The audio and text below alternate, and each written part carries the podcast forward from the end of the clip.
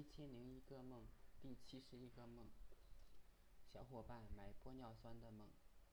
有一天，东晓向我展示他买的东西，看他很高兴的样子，我也故作感兴趣的问他，买的是什么？他打开包装，我看到了梳子，里面还有很多玻璃瓶。玻璃瓶里面是透明的液体，大概是玻尿酸什么的，据说能够美容。我感觉有点夸张了，小叔子还能接受，难道男人还要打玻尿酸？做这个梦大概是因为微博很多美容的广告，而我向来对这些不感冒，我觉得还是天然的好。现在的广告还是少看为妙。广告的目的就是吸引你消费，不管他怎么吹嘘，都是看中了你兜里的钱。就比如说发现了癌症，以前的做法是割了肿瘤。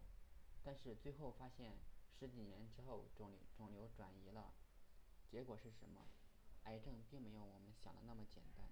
中国的古语说得好：“路遥知马力，力日久见人心。”大概以这个心态来看，社会上形形色色的事，最后真真假假也就清楚了。